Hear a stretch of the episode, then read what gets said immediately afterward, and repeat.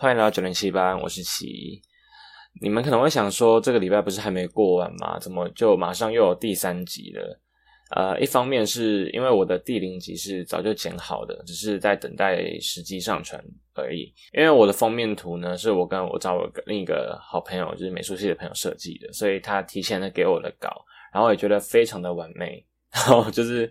嗯，有点等不及想要跟大家分享了，所以就是原本是预计在暑假会上线，然后又提前上线这个节目了。对，所以第零集算是临时上架，然后呢，第二集就是呃上一集的 Seventeen 也是呃之前就写好的主题，然后想说趁最近的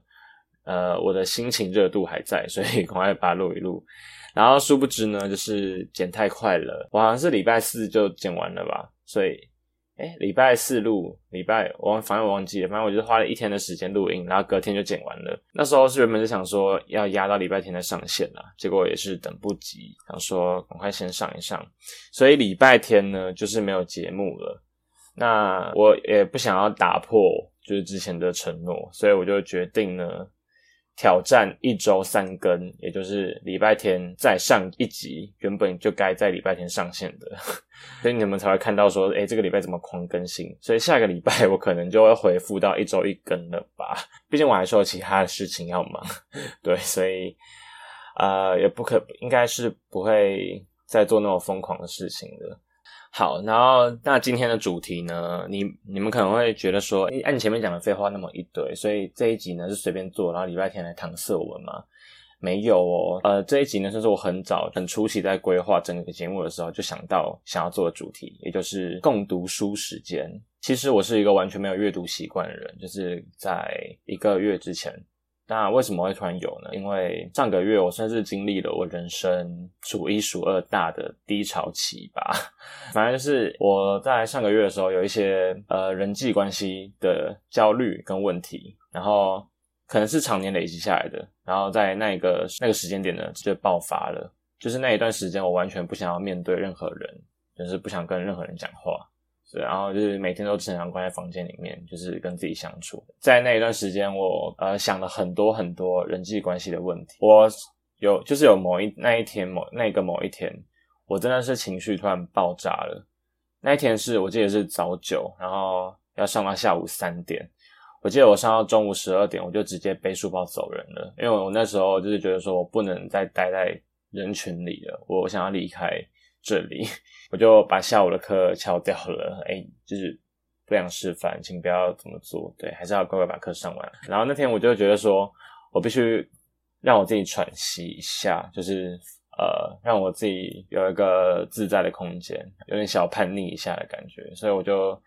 那天中午呢，我就离开教室了。那我去哪里呢？其实我一开离开的时候，我也不知道我要去哪里，反正我就是想要逃离学校，逃离这一切。对。然后我就想到了一个地方，就是因为我住台中嘛，然后 我就想到晴美可以去，因为其实晴美那边的环境，就是因为那边就是很多花花草草、树木，然后结合了一些很就是很漂亮的建筑物，所以我其实蛮喜欢晴美的。那我想说，那我就去晴美走走好了，搞不好心情会比较好一点。于是呢，我就进去了，我就去到了晴美，然后就进入那个绿园道里面嘛，然后逛着逛着就来到了三楼，也就是成品书局。然后呢，我就想说，哎，我好像可以尝试一下看书，因为我以前是完全不看书的人。我看到我，我就是没办法静下心来好好的看书，我只能看 YouTube，就是我只能看影片，或者是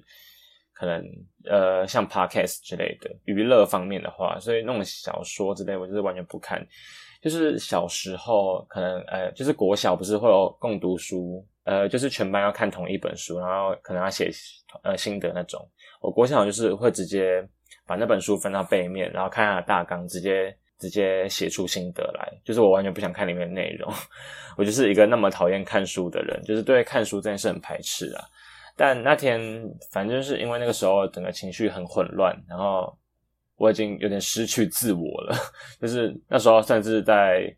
呃找很多，就是很多我想要知道的答案都找不到，所以我就想说，哎，搞不好我可以尝试看看书，就是。尝试一件我没有做过的事情，看呃可不可以好一点。于是我就在那个成品的排行榜，然后就稍微翻阅了几本那个排行榜排行榜上的书，这样。那因为嗯排行榜前十的书啊，就是蛮多都是关于心灵励志方面的，其中我就挑了几本呃人际关系方面的书去稍微阅读一下。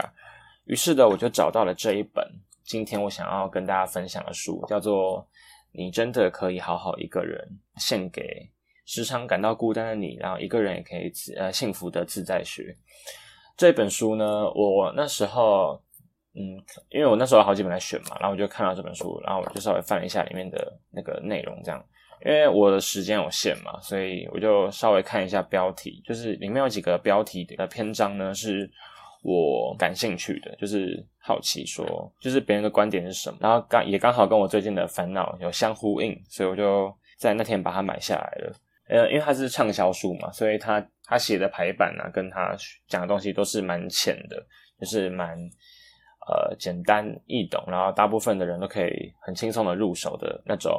书。但如果你是一个长期有阅读习惯的人，就是你可能会觉得这本书就是哎，就是讲那种。那种励志语录的书，对，所以你可能会有点瞧不起他。假设你是没有阅读习惯的人呢，然后你最近也有一些人际关系上面的困扰，或者是你觉得你很常很 lonely 很孤独的话，你也可以尝试看看这本书。然后我看完呢，其实呢，我觉得这本书呃，虽然不是整本的所有的观念我都有还蛮都是认同的，但是有几点我想要特别跟大家分享，然后也希望可以帮助帮助到你，对。好，然后进入到今天的主题。那我今天会介绍这本书的几个篇章跟几个我觉得呃对我还蛮有帮助的几点，跟大家分享。哦，先介绍这个作者好了。这个作者叫做深野俊明，他是一个日本人，所以这本其实是一个日本书，他是翻译过来的。那深野深野俊明呢，他是一位庭院设计师，然后他在大学毕业后呢，他就。他就进去了一个叫叫做大本山总持寺的这个寺庙里面修行了。他从事的与禅的思想跟日本传统文化为基础的禅意诗院创作，就是其实他这本书有用到很多关于佛教或是禅学的概念，去跟你讲说很多的呃，去跟你讲说很多现代人遇到的一些人际关系。那他的比重不会到太多，所以你我怕很多人听到讲说，哎。这本书在跟我传教吗？没有，没有，没有，不是这样子。就是他有时候会用用一些他自己的宗教的观念呢，去跟你讲说一些就是呼应到一些人生的道理啊。所以我觉得，其实，在看的时候也有点长知识的感觉，就是哎啊，我原来就是在禅啊佛教的思想是这样子的。然后他其实基本上整本。大概八十趴都还是用白话文，就是就是很直白的话语跟你讲道理啊，所以你不用担心哈。我只是稍微提一下这个作者的背景，然后嗯，对，就是这样子。所以它就是一本日文翻译的书。然后呢，它有分到三个篇章。然后第一个章节呢是叫做“你是人生的主人”，然后第二个章节是“当你感到不安时”，第三个也是最后一个章节就是一个人过日子的人际关系。那我会依序呢，从它的篇，就是依序它篇章的顺序，挑出几点里面的小标题，跟他讲的故事，然后去觉得有帮助到我的，然后我挑几点跟大家分享。好，那从第一个章节开始，第一个章节叫做“你是自己的主人”，然后里面的第一个标题是“一切都是自己选择的结果”。对，那就是从字面上的意思。那这句话呢，可能很多人都会有听过，或者是。就是很常出现的一句话，但是呢，我觉得真正做到就是有这个思想跟观念的人其实不太多。呃，什么叫做一切都是你自己选择的结果呢？嗯，因为我觉得说，像我们从小到大，幼稚园、国小或者是国中、高中，大家可能都是有一些老师或者是父母亲各种长辈在帮我们做选择。那我觉得到现在啊，尤其是嗯，我觉得现在其实大家普遍来讲都是比较早熟了。然后很多的小朋友，就是我觉得其实到国中啊或高中时期呢，都是蛮像一个大人的感觉，因为现在资讯发达嘛，什么东西都查得到。然后大家呢，嗯，对，就是整体的年龄呢，感觉已经有越来越往成熟的方面发展了。呃，我觉得其实成熟的第一步就是练习帮自己做决定。这意思就是说，像我们像小时候可能要去什么学校，或者是、呃要补什么才艺，或者是可能呃要东西要吃什么，都是有可能会是由爸妈来帮我们决定，或者是可能老师，然后去补习班啊，也是那些讲义，要你要学习什么，今天的进度安排，或是呃你的成绩什么的，其实也都是大家帮你决定，就是老师师长们帮你决定好的。那我觉得其实这样的教育啊，会让我们养成一种，就是会让我们养成一种就是不为自己做决定的想法，就是会很盲目的生活，因为你不用动脑，你也可以生活，就是会有一些人帮你决定好说你该怎么样去做抉择，或者是规划你的日子。但是我觉得，在渐渐往大人或者是往成熟的路上走的话，其中一点我觉得还蛮重要，就是你要练习为自己做选择。那一切都是自己选择的结果，顾名思义，就是这世界上的一切呢，都是你自己选择的结果。什么意思呢？呃，例如说，当你选择上学，那你选择今天你现在 right now 坐在学校里读书，这就是你自己的选择。但是假设你有其他的想要去做的事情，那你被卡在这的话，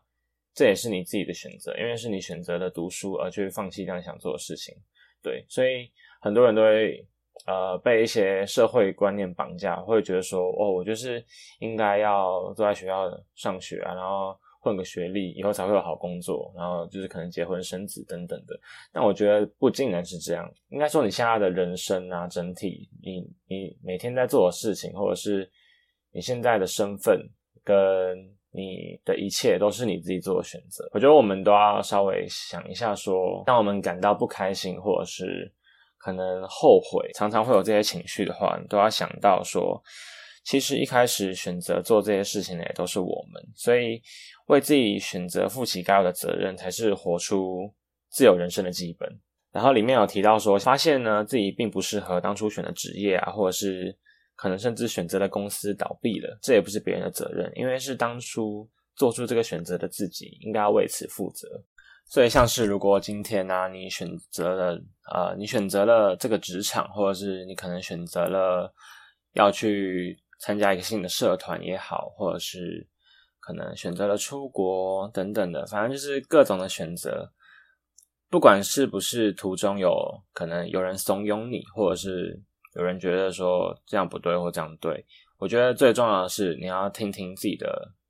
声音，或者是听自己的心声。那你假设呢，就是听从了别人的指示去做，因为做人也是呃我们自己本身，所以我们应该要养成一种心态，是不应该是埋怨别人，因为当初选择听他的话的人也是我们自己，所以。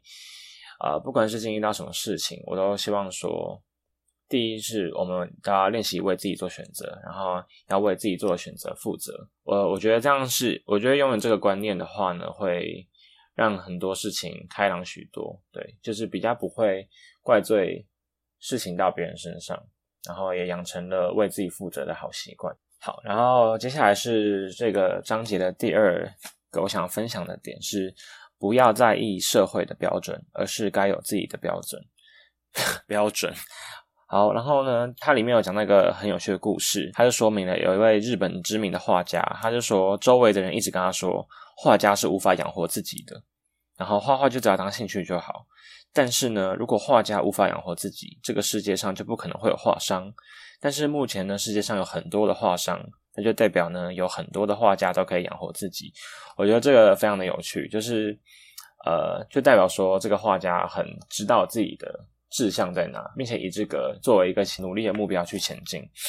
对，那他有提到说，并不是画家无法靠画画养活自己，这个世界上呢有很多可以养活自己的画家，所以。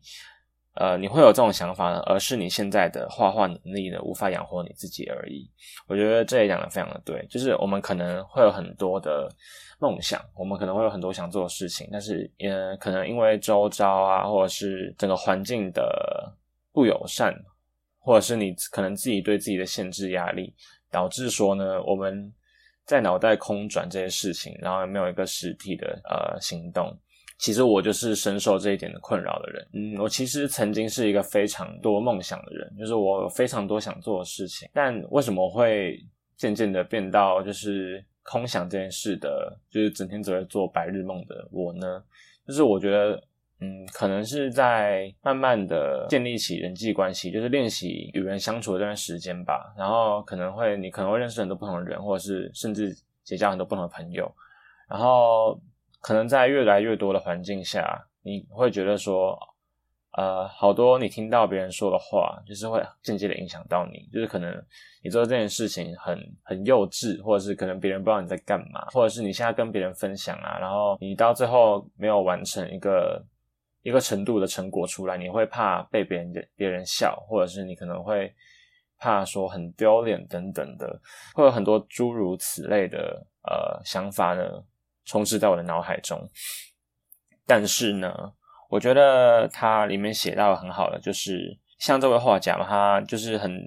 呃知道自己的志向就是画画，然后并且以这个努力。呃，觉得 Even 他现在的画画能力呢，不足以让他成为画家，但是他很知道说，只要他的能力到达了，他就是可以变成那样子。所以他当他在能力不足的情况下呢，他还是很有自信，跟很确定自己要做什么。呃，不管是谁，假设都有这个想法的话，我觉得整个身心会畅通很多吧。就是你会觉得说。我现在要做的事情是对，所以呢，我觉得，呃，我鼓励大家，当自己想要挑战一件新的事物的时候呢，就是不需要在意周围人的眼眼光或反应，只要你坦诚的面对自己，问你自己说，你到底想不想做这件事情？就是你做对于你想做的这件事情的决心是什么？你只要自己了解就好了，然后就可以去执行，然后不用在意别人的眼光。对，那。它里面有最后有写到说，不必整天在意世间的标准，而是要建立你自己的标准，这样呢才能活出你自己的人生。对，因为我其实就是一个很爱活在是舒适圈的人，我喜欢做自己擅长的事情，然后不太爱学习新的事物，或者是呃，对，因为我会觉得那个很陌生，然后我一定在初期会做的很。糟糕或失败，然后我不想要看到别人，我不想要在别人面前展露我很不自在或者是很不擅长某件事的样子，因为这样会感觉显得我很不厉害等等的。但是我现在呢，就是会觉得说，因为凡事呢都会有起头的时候，那些在他们自己领域很厉害的人，一开始一定也都是从慢慢练习或者是琢磨的新手开始的。所以，呃，每一个阶段本来就会有每一个阶段的烦恼。那些很厉害的人，搞不好也会有一些，就是到他们那个阶段的烦恼。所以，我们初期在摸索新事物的时候，或是我们当我们开始做一件新的事情的时候，会有一些压力，本来就是正常的。但是，不代表说你进入到下一个阶段不会有下一个阶段的压力，只是时间的不同而已。所以，我觉得说不用担心，说自己在一开始啊会。怎么样？怎么样？怎么样？对，就是只要想清楚是自己想做的事情呢，那就去做吧。好的，然后接下来呢，就是第一章的最后一点，叫做了解什么对自己最重要。我觉得这一点呢是非常，就是对于我在那个很混乱的时间呢很重要的一句话。就是我发现啊，我过去的两三年，就是比较在浑浑噩噩的过生活吧，就是我不知道我自己要的到底是什么，然后整天呢日复一日过了一样的日子。但这些日子呢，好像也不是我选择想要过的，就是我没有很认真的想说我的生活该是怎么样子，然后就去过这些日子了。呃，听起来很抽象，对吧？所以，呃，它里面有一个最后的结语，叫做“你有没有发现自己的真心，跟你有没有对自己的内心坦诚？如果整天看着别人的话，就无法看到自己的内心。”这句话呢，这是呃。呃，就是醍醐灌顶啦，醍醐灌顶就是打醒了我。我觉得现在其实蛮多人都好像有这种状况的，就是比较日复一日在过日子。这些我们每天在做的事情呢，好像都没有一个道理，或者是我为什么要做它，就是因为可能是我们的身份的关系，或者是可能是我们的生活习惯的关系，或者是可能是我们懒得帮自己做选择的关系，所以导致呢，我们每天都在过这些呃不知道自己在干嘛的。的生活，对，所以我觉得啊，第一就是我要认识自己。哦，怎么突然讲到就是有点严肃？好，没关系。好，反正反正就是第一呢，我们就是要静下心来，呃，了解自己的真心。那其实钟明轩呢，好像我在影片里提过，说他很喜欢独处，因为独处呢才可以认识自己。我觉得其实这句话呢非常的有道理，因为那时候啊，呃，我很混乱的时候，我就是非常的喜欢独处。但其实啊，我呃贯彻始终呢，都是一个蛮喜欢独处的人。就是我其实对于自己在家里休息的时间是非常的感到，就是感到很舒适的。尤其是呢，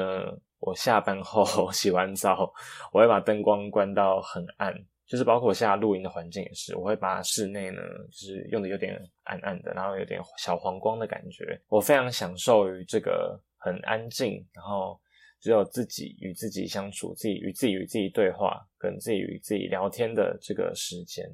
对，其实我还蛮喜欢这个，就是我一整天中最期待的时间呢，就是下班后自己洗完澡呢休息，然后自己躺在可能床上或沙发上，然后。休息的这段时间，对，因为我觉得当自己独处的时候啊，你会你会可以跟自己聊天或者跟自己对话，然后我通常会在这个时间呢检讨我自己一整天，呃，跟每个人的相处之间讲过了什么话，或没有什么不小心讲出来的话，可能会让对方感到不舒服，或者是我今天做了什么事情，然后怎么样怎么样。我通常会在这个时间消化一下，然后因为现今就是大家都觉得说我就是要一直跟朋友相处，或是跟朋友聊天，才会显得我自己不孤独，所以好像独处呢就变成是一种很丢脸，或者是没朋友的一种被冠上这种罪名。但我觉得完全不是这样，因为我觉得唯有独处呢，才可以认真正的认识自己。因为只有独处，当只有你自己一个人的时候，你才可以好好的检视自己整个人的想法或者是状态。对，所以我觉得独处呢是非常我推非常推荐大家可以做，就是偶尔至少安排一个时间只有你自己，然后什么事情都不要做，就是呃思考一下你遇到的问题，思考一下你是一个什么样的人，在那个时间，我觉得相信。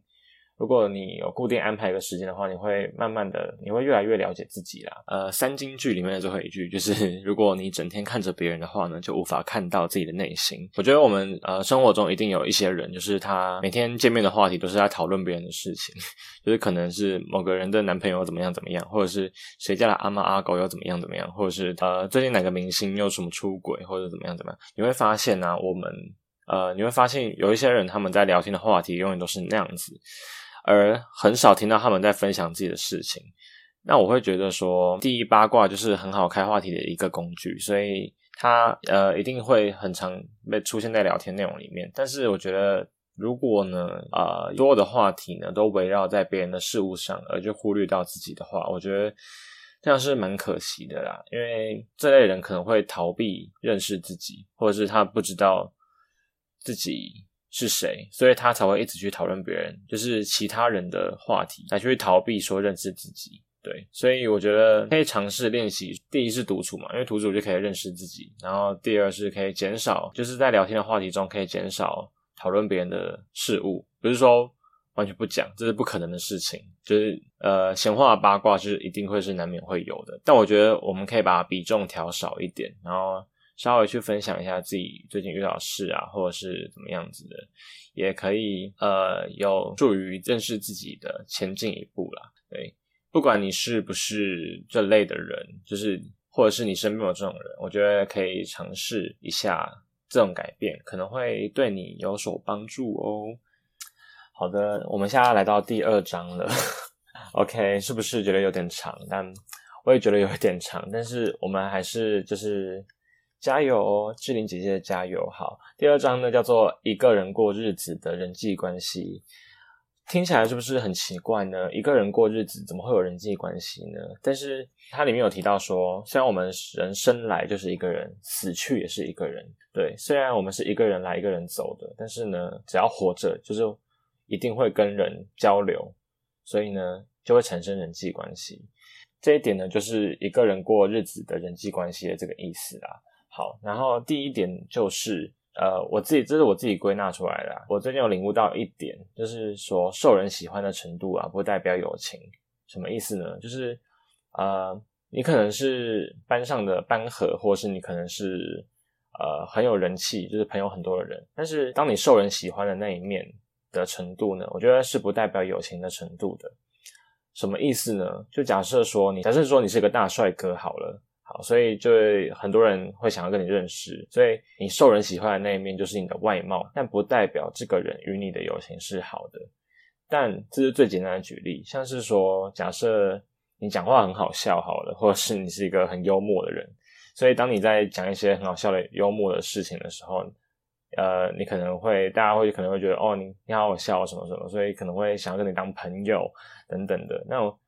这代表说你展现的出是你幽默那幽默的那一面，不代表说你跟他的友情很好。就是即便他 很捧场，或者呃，但是很多人可能会在比较青少年的时候，或者是可能呃刚开始接触朋友的时候，会误认为这就是友情。但亲爱的，那并不是友情。那我自己来举例好了，就是我可能呃刚认识到朋友的时候，假设说我们在互相的某一个面貌上呢，都很欣赏对方。所以我们认识的那个层面的彼此，呃，所以我那时候那时候我可能就会误会成哇，我这样跟他很好，就是我跟他想法好像，或者是我跟他的兴趣好像哦，所以我们每次见面都很有话聊，或者是呃怎么样怎么样的。我那那时候的我可能会误会这是我们友情的象征，但可能随着不管是相处的时间下来，或者是怎么样，你可能会渐渐的发现说。这个当初跟你那个层面很 match 的人呢，可能会讲出一些你可能不认、不太认同的话，或者是他的观念、想法上会有跟你越来越多的出入。所以我直到那一刻才觉得说，哇，原来那并不是友情的象征。所以觉得认识一个人真的是从认识心开始吧，就是嗯，而不是某一个方面的兴趣，或者是某一方面的话题很很有话聊等等的。但假设如果你现在是有一个朋友是很。就是你们很有话聊或者怎样，你你你也不要觉得说，哎，他是不是跟我其实没有很很好，就是不要有这个限制，就是你还是正常的相处或怎么样，就是搞不好会越相处发现你们越合啊，对不对？所以我觉得，呃，应该说相处本来就是一定要一直做下去的事情，这样你才可以越来越了解这个人嘛。但是我觉得在一开始，我们都要有一个观念，就是说，就是你受人喜欢的程度，不代表这是友情，对，就是我。自己得出来的一个结果啦，在看完这一章的时候，好的，然后这一章呢的第二个点叫做即使被讨厌，自己也无能为力。呃，里面就是有说到说我们我们应该避免冲突，只要在自己重视的事情上维持自己的主张就好。那我这一点呢，我觉得我自己也是蛮有感悟的。当我们呃意见跟别人不合的时候，一定会产生冲突。这个冲突是。第一，你们思想上就冲突了，只是你可能还没有讲出说你可能不同意或是怎么样子。什么叫避免冲突呢？呃，像我自己的话，就是假设有一个人他正在讲一些我不认同的事情的时候，我可能会看我跟他的 交情，如果交情好一点，我可能我就会直接的说，呃，我不认同，然后因为怎么样怎么样的。但假设呢，你跟他的关系是那种呃那种点头之交，就是那种没有很熟的朋友，但是撕破脸。诶，也不是撕破脸，就是，但是你在那个场面讲讲一个反对的话呢，会搞那个场面很尴尬，很难看。那我就会选择就是不讲话，就是让他自己讲完就好了。然后其他认同他的人就会加入他的行列，就是会加入他的行列，一起跟他聊他的东西。那这样的气氛是不是就会很 peace，然后也不会有任何的冲突发生？这是我自己的做法。然后。书里是没有提到说要沉默这件事，因为书里就是会鼓励你要跟他沟通或怎么样。但是我觉得这个在实际上实行的话，会有一点会有一点难度啦，对我来说。所以我我自己的话呢，面对这种关系的朋友，我就会选择沉默。那好一点的呢，我就会直接跟他沟通或怎么样子。但是呢，你的沟通也不要说就是很火爆。沟通的意思就是你们要就是沟通，而不是强迫你的思想在他的身上实行。对。就是应该是互相沟通，然后讨论出一个你们共同都可以接受的解决办法，或者是怎么样子之类的。对我觉得是才是好良好的良好的对话啦。呃，这一章的最后说，只有准备好迎接缘分的人，才能迎接缘分。我听到这一点，我因为我那时候在看这本书，我我看到这一点的时候，我想说在讲什么屁话？因为我那时候就觉得说，因为那时候我很混乱嘛，然后我觉得我好像没有一个就是 soul mate。我好像没有个任何人可以，我没有，我世界上没有任何一个人可以理解我，或者是呃，可以听我讲我的事情或什么的，所以我就觉得说，干，我是不是根本没有朋友，还是怎么样？反正我那时候的想法就是这样啦，就是非常负面，怎么样？然后后面呢，我还真的有就是觉得这句话是对的。呃，那这位朋友呢，就是我之前的我一个朋友的朋友，然后我跟他算是网友关系，就是因为我是透过我的朋友才认识到这个人的，所以他是我朋友的朋友。然后呢，他。她就是一个很外向、很活泼的女生。她一开始呢，呃，算是应该是算是她会比较主动的、活泼的跟我交朋友这样。我也是，就是觉得她还蛮，就是蛮好笑的、蛮活泼的，所以就是有我们有互追 IG 啊这样。然后我们都一有一直维持网络上的联络啦。然后，但因为我们是网友，就是还是其实没有很熟。然后我们也是透过网络上认识的，所以其实见面的次数也没有很多，呃，就是只有见面过一两次。的那种程度而已。反正我们在网络上一直其实都互动这样，然后有时候他给我的文字或是呃一些话，然后我就觉得其实我跟他想法上某种程度还蛮合的。但是我前面有提到说，搞不好你们在那个层面上很合，不代表你们友情的程度嘛。所以我那时候就觉得，哎，其实他跟我想法上蛮多，还蛮重叠的。然后就前几前几个礼拜，我们就约。就是想说，那要不要约出来吃饭？因为他就是刚好有空。然后那一天一整天我们在聊天，就是我感受到的是一个我前所未有的感觉，就是呃，我居然可以那么自在的讲我所有想讲的话，呃。但因为 第一是我们的交友圈其实没有很重叠嘛，所以我也不用担心说，我们我们也不用担心彼此跟就是其他朋友讲什么，因为我们其实只有我们两个认识而已，可能是交友圈不重叠的关系吧。但是我觉得这也是我，但我说我觉得这是其次。然后我们在那天就是交换了很多彼此的想法，跟就是有很多想法上的交流啦，对。然后我们也就是很真心的想要听彼此的。想法是什么？然后，而且过程中也是有，例如说他觉得是对的，然后我觉得是不对的事情。然后，但是我们也不是透过吵架方式去讲，或者是觉得呃含糊带过。我们是真的很认真的去交换彼此的呃观念跟想法。透过那一次，我有跟他说，我就是我想要开这个 podcast 的，在那个时候还很初期的想法的时候，然后他也是呃很鼓励我，然后也给我非常非常多的想法跟。建议我该怎么去做？对，然后我感受到他是真的非常的呃真心的在建议我这些事情，然后是没有任何利益的，跟呃发自内心的去讲。透过那一天，我真的才觉得说这句话原来是真的。虽然我不确定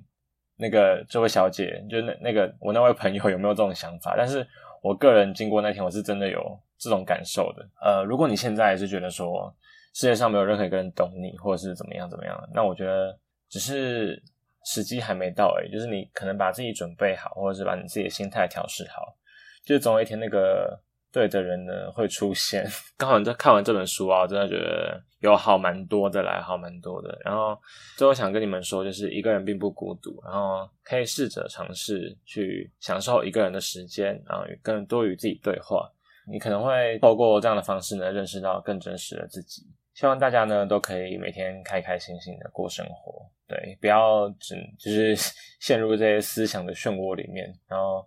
活出更精彩的自己。好，我们这一集九年七班呢就结束了。那希望我们呃，希望我是希望这个单元呢是可以每一个月产出一集的啊，这样子也可以一方面可以鼓励我自己去多阅读，然后也可以呃分享更多的书给你们知道。好，那我们这一集九零七班呢，就下次再见喽，拜拜。